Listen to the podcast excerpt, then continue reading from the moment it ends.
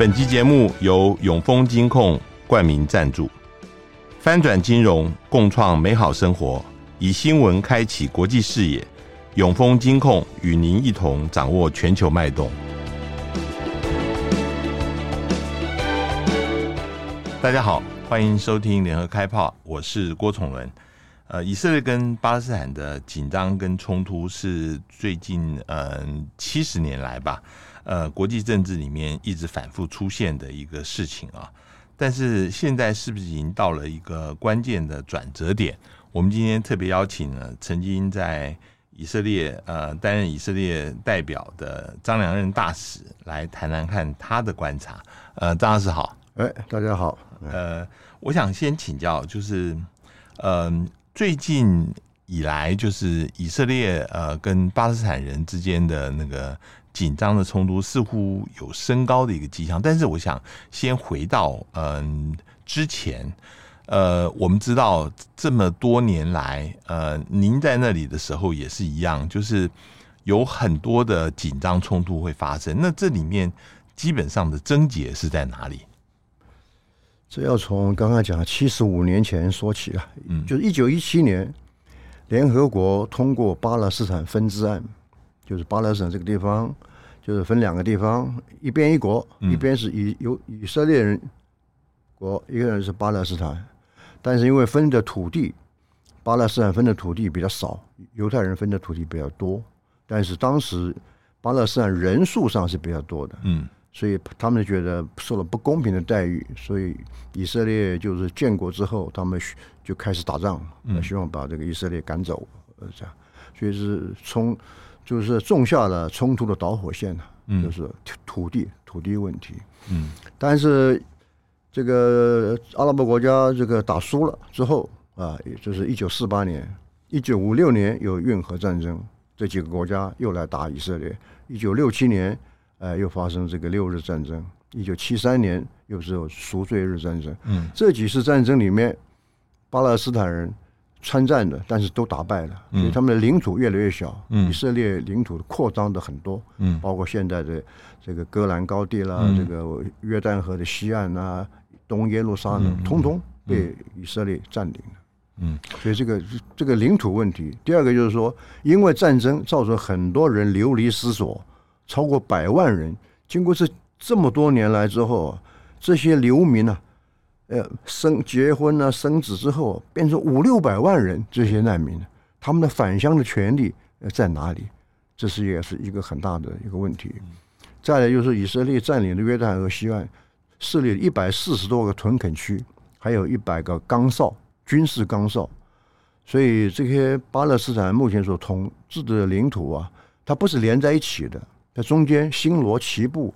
东一块西一块啊，都是以色列所占领的这个屯垦区，所以 我讲嘛，我说以巴勒斯坦领土像天边的云彩，东一片西 西一片，嗯嗯嗯，或是讲像那个瑞士的这个气势有洞 一洞都是以色列的这个屯垦，就是说这个屯垦区的问题。当然，以色列每次扩张屯垦区都会受会。受到国际社会的指责，但是以色列也不以为意，嗯，因为他当时立国的时候啊，就五十万人，现在九百三十万人，嗯很快，他也有这种生存的这个压力在这边，所以他不断的需要来扩张，嗯，这方面就是因为以色列这么多年来，基本上以色列现到目前为止建国以来是三十七届内阁，每一届内阁都是联合内阁，从来没有一党多数的。呃，基本上以色列生存是第一优先，尤其现在这个内阁是由八个政党组成的，是吧？只比他一个一共一百二十席，他现在只拿了六十一席，嗯，所以这个这个多数是非常的呃微弱的，嗯，是吧？稍有风吹草动，可能又要又要选举，嗯嗯，所以里里外外这些问题加起来，造成今天这个整个巴勒斯坦地区很错综复杂的问题。当然，巴勒斯坦本身。也有很多状况。阿巴斯中的八十七岁等等，还有很多问题。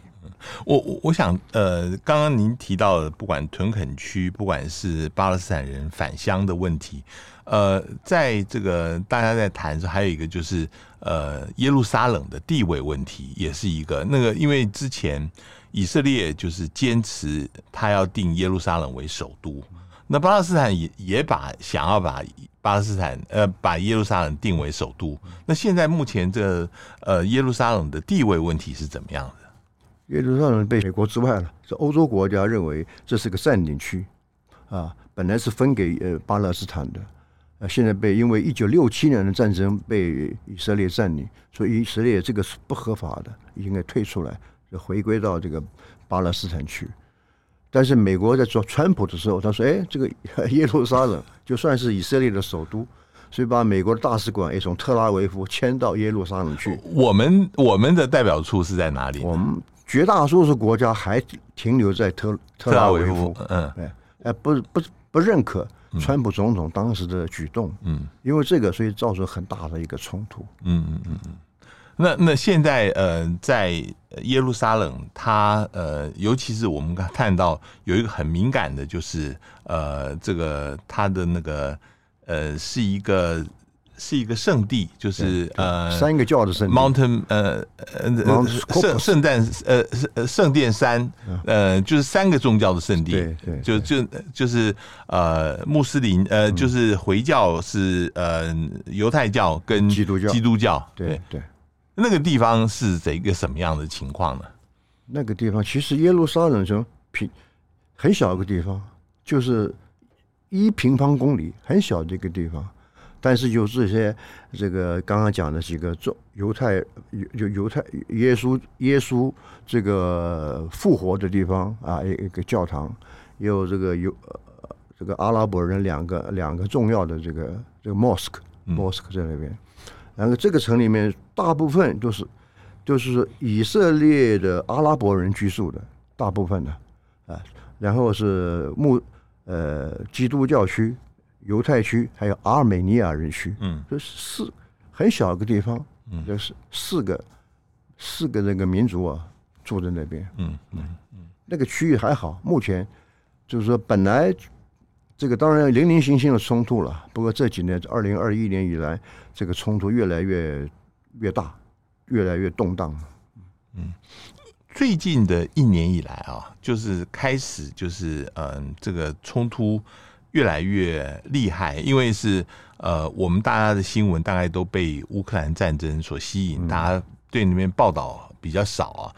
尤其是最近，呃，有一位嗯、呃，这个呃，巴勒斯坦圣战组织的一个呃成员，他结果是在以色列的。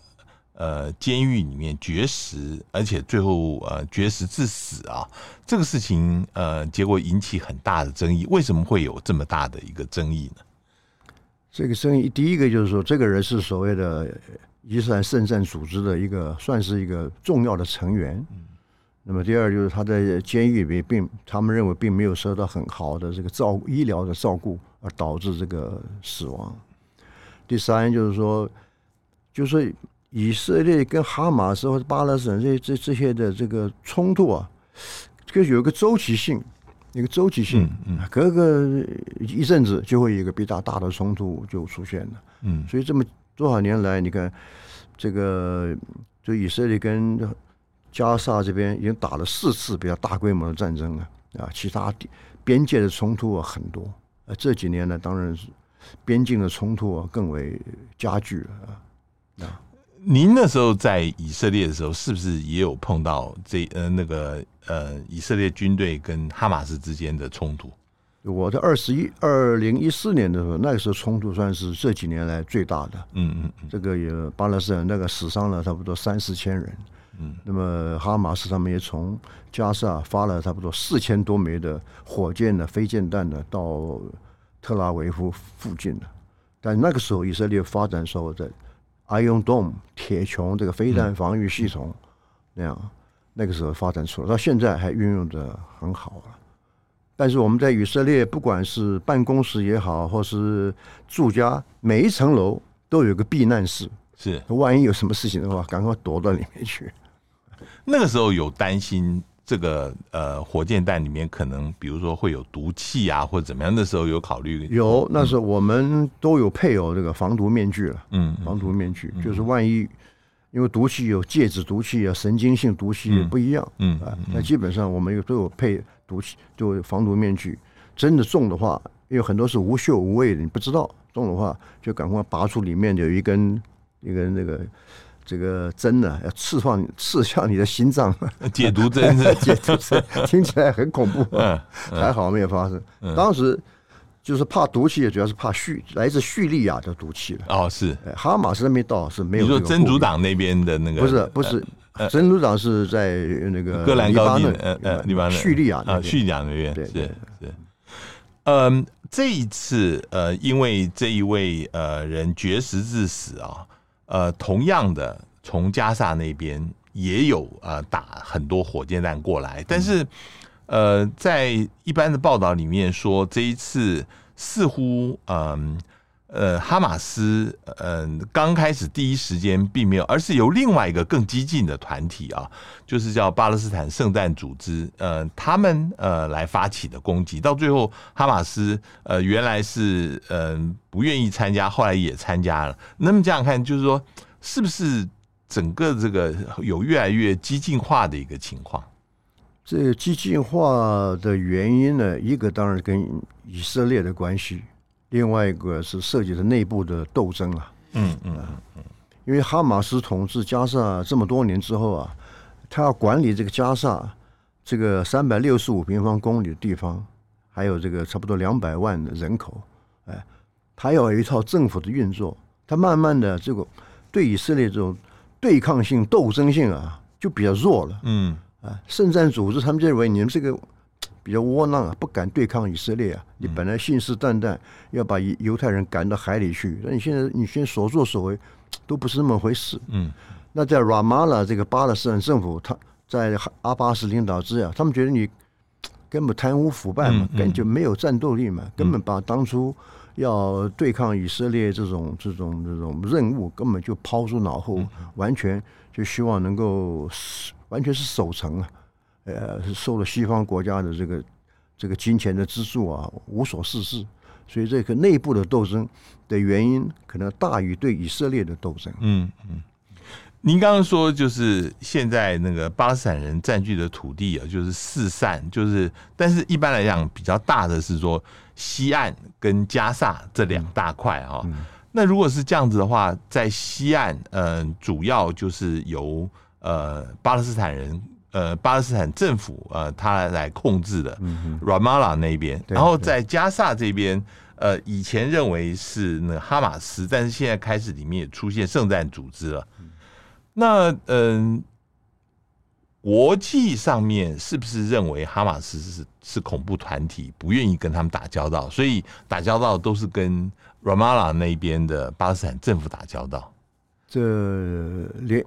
联合国曾经有要通过一个决议案，就是把它定性为恐怖组织，但是没有通过。哦，是的，没有通过。不过美国了欧洲啊、纽西兰这些国家，他们个别宣告这个哈马斯是恐怖组织。嗯嗯，有这么有这么一回事情。嗯嗯嗯。哎，但是圣战组织就很多国家也定位为一个恐怖组织。嗯。不过圣战组织毕竟人比较少了。嗯。哎，它是声音很大，动作比较激烈。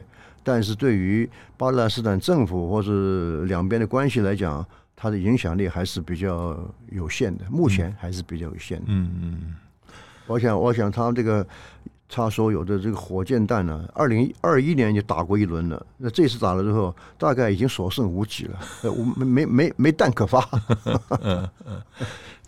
这一次我们看到，就是说，嗯，大家。更很惊讶的就是，以色列其实他出手是蛮狠的啊，尤其是嗯，他直接就用飞机还有用飞弹去轰炸轰炸那公寓，就是等于是居民区，他都轰炸。这个在过去好像很少见这样子的情况。那以色列是说，是因为这些人都藏在这些居民区，他一定得呃得去炸。但是大家说你这个总是有轻重缓急，你这个把战场跟这个平民的目标都混在一起了，你你能不能谈一下这个？我所了解的可能刚好跟你讲的相反，嗯，相反，嗯嗯，因为这一次反而反而是比较有选择性的，过去炸的可能比较比较 random，比较比较随意随意了啊，这次他是针对这个圣战组织的这个头头头头们来来发动攻击的。比如某一个头头，他住在这栋大楼六楼，他就是炸那个六楼；或那个人住在一个八楼，另外一栋他就炸那个八楼，精准式的轰炸。过去的轰炸还比较，因为出动的架次很多，所以就比较严重。而且我在的时候，他们也是说，他们也为了，因为你一旦把这个平民啊，或者小孩，或者妇女炸死的话，会受到国际社会的谴责，所以他们发展了很多的东西，一个就是说。呃、uh，knock on the roof，敲屋顶。如果你听到屋顶上碰一下的话，表示犹太人、以色列人要来攻击你，赶快逃命。另外一个方式就是说，所以我家里在这里吃饭，比如说，哎，电话铃响起来了，对面是以以色列打过来，说我们要来轰击、攻击你的楼下的那个飞火箭基地，你赶快逃。哎，他们的情报可以做到这种细致的地步。嗯嗯嗯嗯。所以这一次其实攻击是比较有针对性的。不是平民，而是说那些领导者。嗯，但是这一次，呃，仍然有非常多的人是，呃，是 collateral damage，就是说被同时也是被遭到到到攻击的，所以这一次死的人还是相当多的嘛，对不对？就相对于以往还算少的，相对以往还少的。嗯嗯嗯。二零一四年可能死了三千多人呢。嗯，那这一次，嗯。你觉得这一次的那个整个的冲突，呃，它维持的时间并不是很长，后来是由埃及来出面，呃，来呃促成了这一次的停火啊。双方都有意愿停火吗？这个停火能够维持多久呢？呃，二埃及介入这个停火，其来有自。二零一四，二零二一年几次大的冲突都是埃及的从中。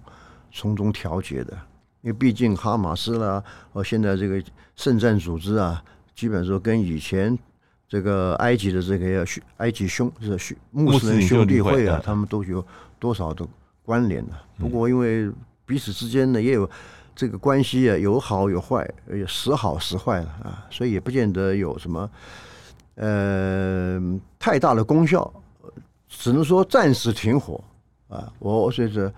随时都有爆发新的冲突的可能，嗯，只是说在未来一段时间里面，可能只要哈马斯不积极介入的话，可能这个战火不会那么严重，因为毕竟他们能够有的武器设备啊，大概都已经消耗殆尽了。嗯，所以呃，你看这个巴勒斯坦人跟以色列之间，或者是我们说哈马斯或者是圣战组织跟以色列之间，基本上。这是一个就是恶性循环，永远没有办法有得到一个呃比较能够持续的一个平静和平的一个局面，是不是？就没有办法从根本解决这个问题。嗯，因为过去西方国家对的就是扶植的就是巴勒斯坦巴勒斯坦 Authority 巴勒斯坦自治政府，那现在他们走的比较温和的这个道路啊，但是。这个政府也是扶不起了，扶不起了。而且巴勒斯坦人觉得他们很多都是贪污腐化，非常严重，腐败严重啊！而且长期没有改选嘛，也没有改选啊。本来早该那只能是从二零零几年他就该下台了，现在还没搞到快二十年，嗯，还是他，嗯，哎，而且他这个政府他的这个政策，他也不能影响到哈马斯或者现在圣战组织，没有办法。基本上，他们立场完全对以色列犹太人这个国家的态度是完全这个对立的，所以可能将来要各走各的路了，各走各的路了。然后，呃，以色列跟西方国家基本上是不跟哈马斯、不跟这些圣战组织打交道的，他们只跟拉马拉那边对。有一个说法是，比如说，呃，像以色列代收的一些关税啊，嗯、甚至这些也不会转交，就他们只转交到 Ramallah 那边，他不会转交到呃加萨这边。不会，不会，不会。加萨还是不是二零这个零五年以来就被以色列海陆空三方面那个封锁的嘛？嗯封锁的。嗯嗯。那有时候以色列对巴勒斯坦政府不满，他也把那个关税扣留不发。嗯。那相对来讲啊，嗯，在以色列以前也曾经有比较温和的政策，或者是比较自由派的政府，他们愿意跟巴勒斯坦人打交道，所以我们也看到过去有所谓奥斯陆 Accord，呃，奥斯陆协定的这样的东西。但是现在，尤其是纳塔亚胡上来以后，似乎他是蛮强硬的。那尤其是这一届政府，它又是少数政府啊，他又要仰赖这些宗教政党的支持，似乎是越走越强硬了。这个以色列这边，呃，主动的妥协的可能性是不是也越来越少？我说几乎不可能。几乎不可能，因为这次这个可以前是是说 rightist 右派政府，现在是 ultra rightist 极极右派的政府。你像那个战略部部长啊，这个农这个是什么卫生部长啊，他们那是讲的话都是 都是很离谱、匪夷所思啊，就是已经已经已经这个讲得到完全不合理、不合事实的这样这个地步。所以，拿他压回要维持他这个政权的话，每一个小党都不能够得罪。嗯，所以小党今天在这个政府里面扮演一个比他的席位啊，这个要大很多的影响力。嗯，只要有一个党退出，这个政府马上就解散了。嗯，过去四年已经五次大选了，可是说不定又再来一次也也很难讲。嗯，我们知道，就是呃，除了以色列跟巴基斯坦这边两边以外啊。以前美国是在这个介入这个以巴的事情上面，它有相当的影响力。毕竟它也是以色列最大的军事跟那个呃经济上面的援助的提供者嘛。他们也提供巴勒斯坦这边相当的援助。对。那呃，你我们看到这个拜登刚上来的时候，曾经也好像呃雄心勃勃想要介入，现在完全似乎。已经放弃了，似乎不管这边的情况，是不是有这样的情形？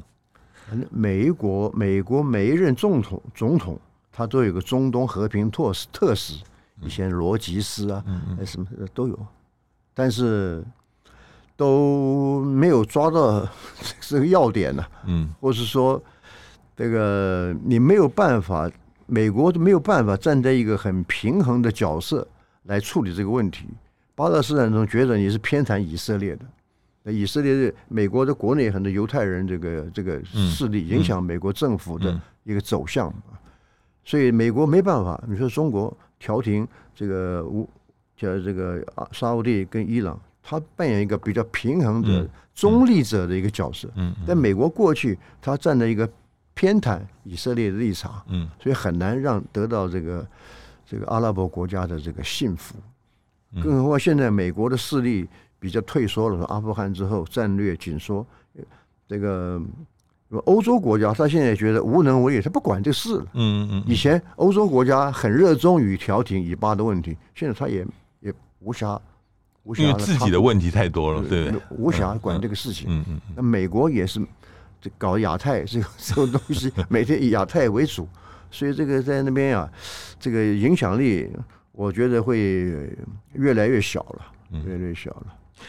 嗯、呃，前些时候，嗯、呃，纳塔雅胡因为国内他想要这个有更大的权力可以指派法官哦，这个引起国内的那个示威抗议，到现在还没有停哦。结束。那呃，这个事情似乎也让呃纳塔雅胡跟呃这个美国政府之间，大家之间意见是不一致。美国希望。纳塔雅胡不要这样子搞，但是他呃似乎还是坚持要这样子做，这个是不是也会让拜登跟纳塔亚胡之间的关系变得很僵呢？因为美国处理中东问题跟中国不一样，美国处理中东还有个意识形态、民主、法治，嗯，这些这些东西，呃，老中国他不一样，他不搞这些，他不搞这些。所以，美国政府认为你现在做这些做法违反民族、违反民一个民主国家应有的这个常态嘛。虽然以以色列是没有宪法，但是你这些做法过去还虽然没有宪法，但是基本上三权分立啊等等，这个 balance 还是有的。嗯，嗯，但现在这么一搞，变成行政权独大了，那么立法权被撇在一边了，而且为了和个人的这个这个官司的问题啊等等，有伤害了以色列的民族，所以这么多人来反对纳坦雅虎，变成这样，美国也反对。嗯，嗯，我们从以色列跟巴勒斯坦这边跳开来看啊，就是说。在整个中东地区啊，你刚刚也提到，那个现在中国的影响力是开始在变大了，尤其他调停那个呃沙乌地跟伊朗之间复复交的事情，呃，有人说这是因为美国现在逐步的似乎要退出中东的这个地方，它的力量一直往后撤，也同时也是因为美国现在也不是这么在意中东所产的石油。它自己的页岩油也越来越多了，这个是不是会让呃整个让中东的整个情况越来越有一个新的转变呢？我前面讲说，有人在讲说，这个跟过去的六七十年来很不一样，就是美国主宰主导的这个力量开始要退出了。究竟将来中东会变成什么样子，谁也不知道。用的一个例子就是最近那个叙利亚重新又加入阿拉伯联盟，那这个事情其实美国很不高兴，很不愿意看到，但是又完全没有办法，是怎么样的情形？美国介入这个中东的事情啊，现在我是觉得这个当然战略上有退却，但力有未逮，而且虎头蛇尾。嗯，哎，现在叙利亚。打了半天，呃，打了十几年了，那美军还在，是在干什么？呃，偷运人家石油出来啊，等等这些事情啊。叙利亚，你到底怎么样呢？对，也没有一个明显的一个政策或者做法。那人家看到你从阿富汗稀里糊涂说退，说退就退了，就退了。那你回头，他们一回头一看，这个穆斯林兄弟一看，哎，你这介入这伊拉克二十年了，搞得这个民穷财尽了，民不聊生。呃，这跟美国打交道好像没什么得到好处啊，而且在美国这个这个支持或者怂恿之下啊，这个地区性的冲突，穆斯林国家之间的冲突很多很多。那现在最近这个中老共这一招，这个把美国打醒了，你知道？哎呦，情况变得不对，可是他想要挽回也没有办法啊，连这个他两个最。两个最大的对手，一个伊朗，一个叙利亚，两个被欧美国家经济、军事制裁的国家，嗯嗯、现在反而跟他美国最重要的这个这个安全的支柱，呃，沙乌地阿拉伯、嗯、又又恢复外交关系了。啊，那以色列当然受到影响很大。嗯，嗯。一方面他本来要跟沙乌地建交，看起来也要暂缓或者变成嗯嗯变成比较遥远的，比较遥远的。那个这。要对抗叙利亚，叙利亚现在又跟这个沙乌地很好，嗯，那以色列最主要的敌人就是埃呃伊朗嘛，那伊朗跟沙乌地又建交，所以这个美国在整个的情况之下变得非常被动，变得非常不利了，嗯，中国刚好就哎，他也来个长臂管辖，长臂管辖，嗯，又调解一下，占了很大的优势，嗯，他当然最近。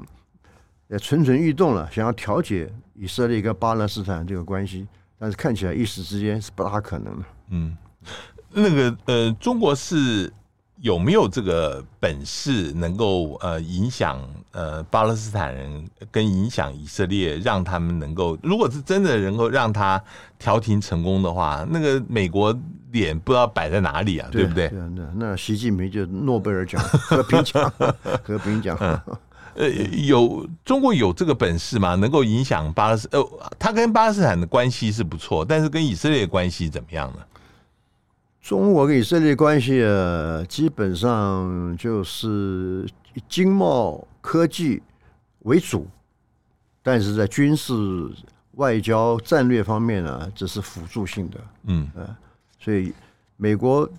对以以色列的影响力还是远远大过中国对以色列的影响力。嗯，更何况中国对这个巴勒斯坦的这个政策，基本上几个重点啊，呃，处处是针对以色列的，而以色列也无也也也没无所谓，因为是，因为这事实上你也你虽然反对，但是你对我也莫可奈何，莫可奈何。因为我如果接受你这个，那我就垮台了，嗯，我就垮台，那我便引来更多的危机，那还不如他守了一个。极端右派的立场算了。嗯，这几点就是您刚刚前面讲的，包括他对于屯垦区的态度，包括他对中国反对屯垦区，因为屯垦区是合法的。嗯，认为这个以这个巴勒斯坦国，它的首都在东耶路撒冷。嗯啊，嗯，呃，就是说将来这个新的国家的边界是以一九六七年为为划界的。一九六七年的话，也就是说，你戈兰高地啊、约旦河西岸，通通要还给巴勒斯坦人。嗯嗯，那么这些都是刚好跟以色列的政策是完全相反。嗯嗯嗯。呃，如果美国的力量退出了，这是不是代表说，外面其他的几个大的力量会想办法进到中东去？